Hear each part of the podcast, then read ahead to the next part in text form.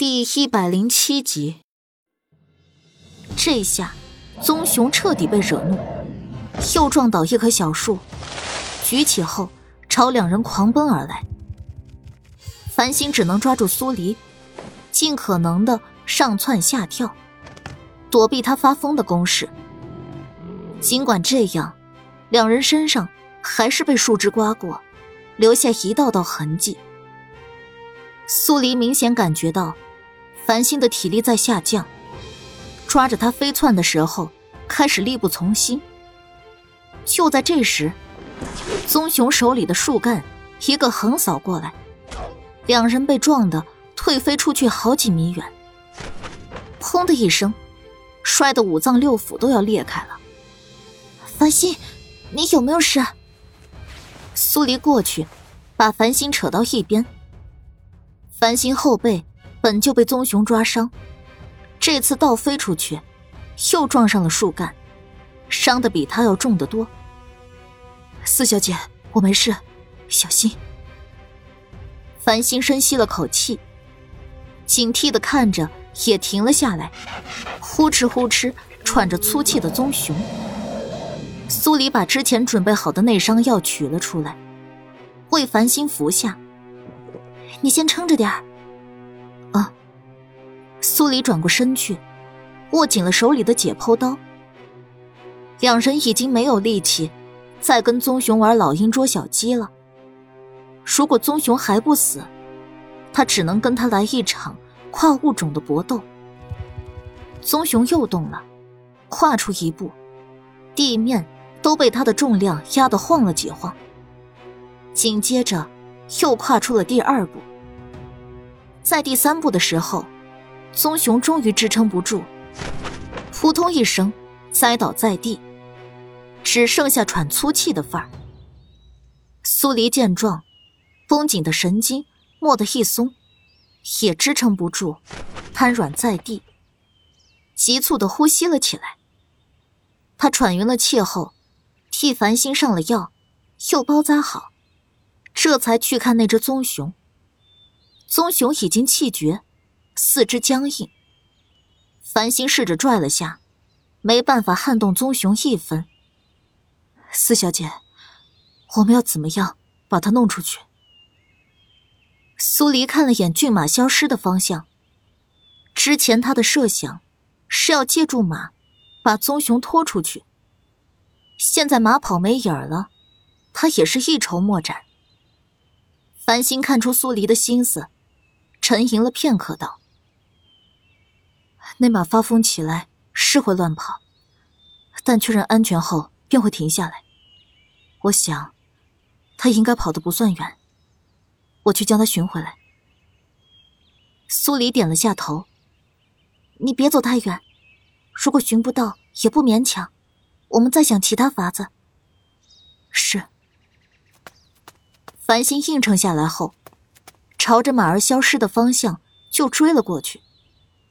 苏黎也没闲着，他利用附近的藤蔓以及被棕熊撞断的树枝，迅速做了一个拖拽架，直接穿插在棕熊身下。等了好一会儿，繁星牵着那匹马赶了回来，把马的缰绳往拖拽架上一系，马儿吃力的拉着棕熊开始往外走。回到方才扔箭袋的地方，苏黎把箭袋拾了起来。又走了一会儿，突然听到一阵急促的马蹄声。以莫连锦跟莫连轩为首，领着数十个禁卫军，匆匆而来。见到安然无恙的苏黎后，莫连锦松了口气。当看到马后面拖拽的棕熊后，所有人都大吃一惊。无不用看怪物似的眼神，看着面前两个娇小女人。要知道，往日秋猎猎熊是重头戏，需要数十个狩猎好手围攻，才能把棕熊猎到。可苏黎跟繁星，只是两个身材娇小的小姑娘啊。苏黎看出他们的吃惊，没好意思说自己用了小手段。莫连锦下马。到了他跟前，上下打量了他几眼后，才略带责备的开口：“说好不许伤一分一毫，你身上这些口子是怎么回事？”你当猎熊是这么好猎的呀？苏黎朝他笑了笑，没看马上的莫连轩一眼。你就别怪我了，我这猎了一头熊，可算是立功了呀。洛楚书那边怎么样了？他也遇上了熊，立即退出了围场，倒是无恙。莫连锦揉揉他因为缠头而乱糟糟的头发。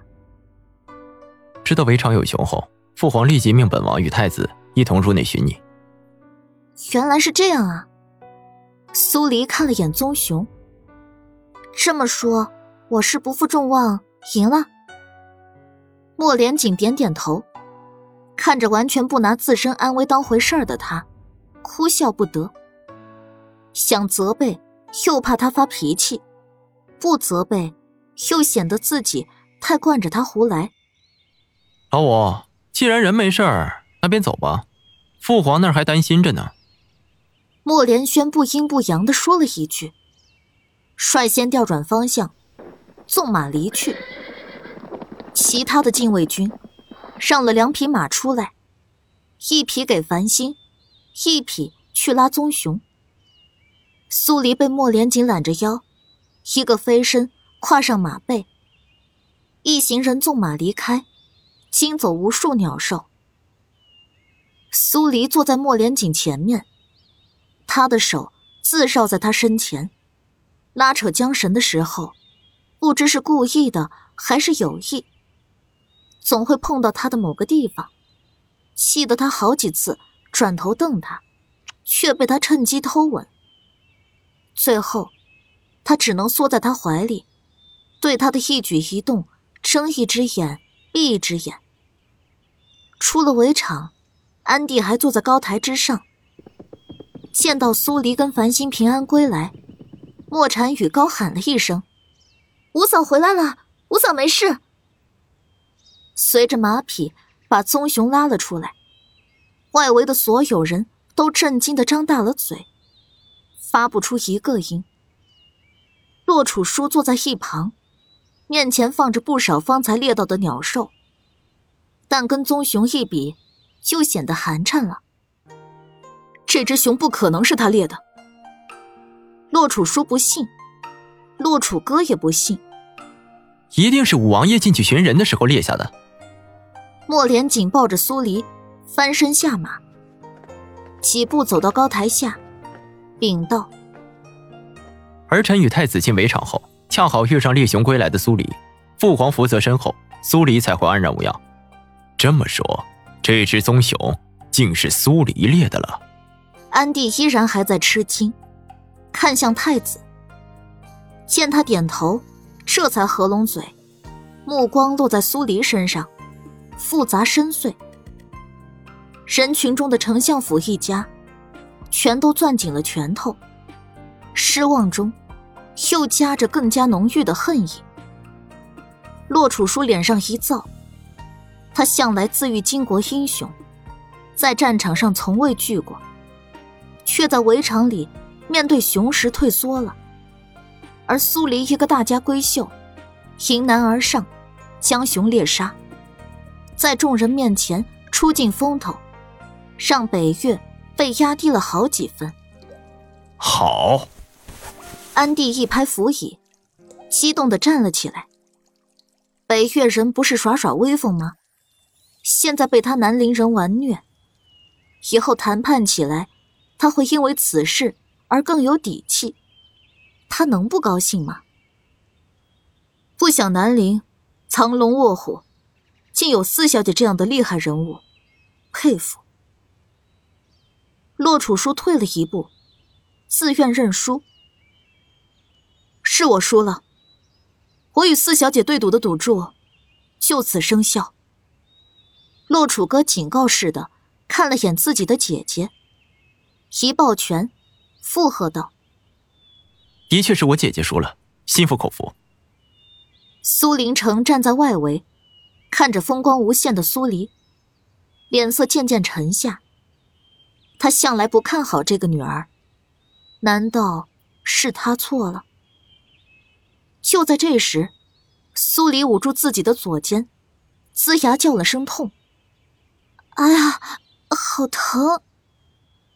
所有人的目光霎时都集中在了苏黎身上。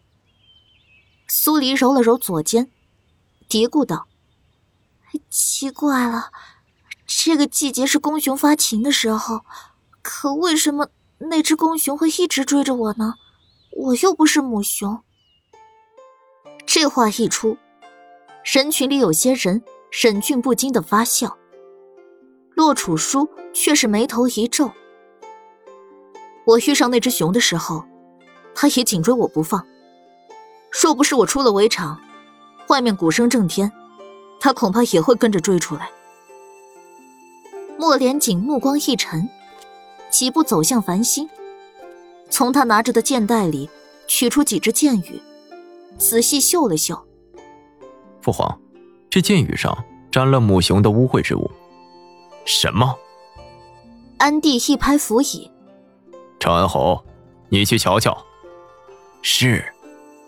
陈恩侯也走了过来，不仅看了苏黎的箭袋，也检查了洛楚书的，最后做出结论：回皇上，确实沾了母熊的污秽之物。当下，在场的人都议论纷纷了起来。懂这些的，把其中的利害关系说给不懂的人听。不懂的人听了之后，连声道：“会是谁在剑雨上面做了手脚？”查，给朕好好查清楚这件事儿。安帝雷霆一怒，刚才还议论纷纷的人，顿时噤若寒蝉，生怕自己会被这件事情连累。当下，莫连锦跟洛楚歌一起负责调查这件事儿。丞相府的那几个人脸色大变。左少臣趁人不注意，悄无声息的离开。那负责剑雨的侍卫，压根不知道发生了什么。他正在清点明日安帝云围场狩猎的各种物件，不敢含糊。左少臣闪身进了库房，那侍卫抬头见是他来了，赔了个笑道。左公子，可是事成了，属下的。侍卫的话还没说完，左少臣直接拔剑刺了过去。眼看着剑尖就要没入侍卫的胸口，一柄短刃从侧面飞出，长剑被击飞了出去。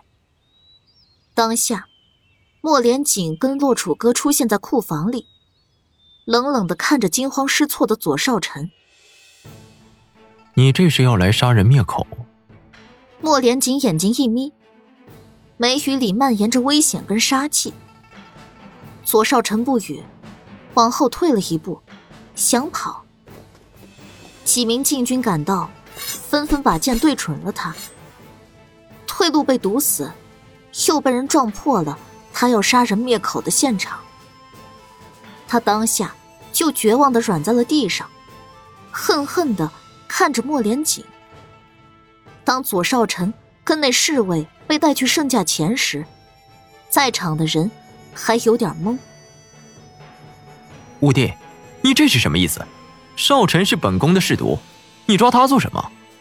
莫连轩刚起了个头，身侧的苏浅烟就拽了拽他的袖子，他只能憋着口气，怨气极重的盯着莫连锦。洛楚歌先莫连锦一步，将左少臣试图杀人灭口一事说了出来。那侍卫扑通一声跪下，连连求饶：“皇上饶命啊！属下换剑羽，全是左公子在教唆指使。属下若是不照做，他就会杀了属下。属下是被逼的。”丞相府的几人一听这话，心都凉了。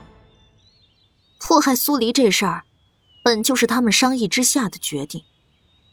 现今苏黎好端端的还立了功，自己儿子却被推上了刀尖。左少臣，此事当真是你做的？安帝暗骂一声“混账东西”，紧紧握着扶手，看着跪在下方的左少臣。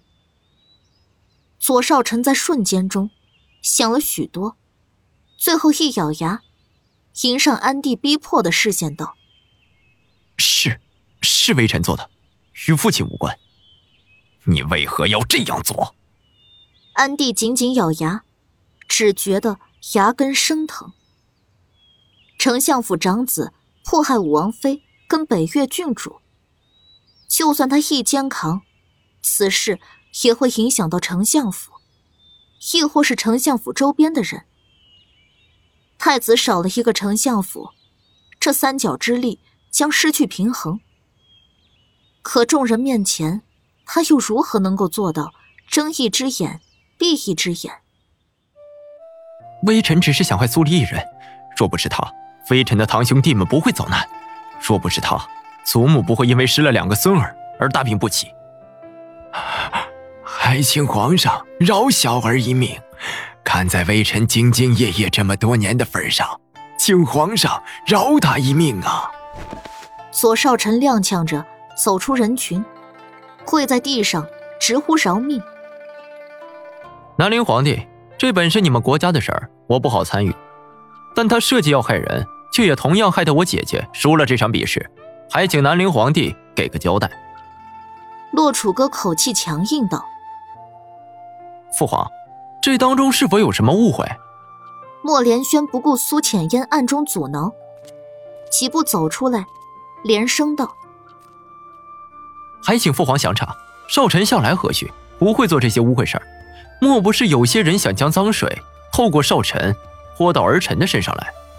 安帝皱眉，眼底满是阴沉。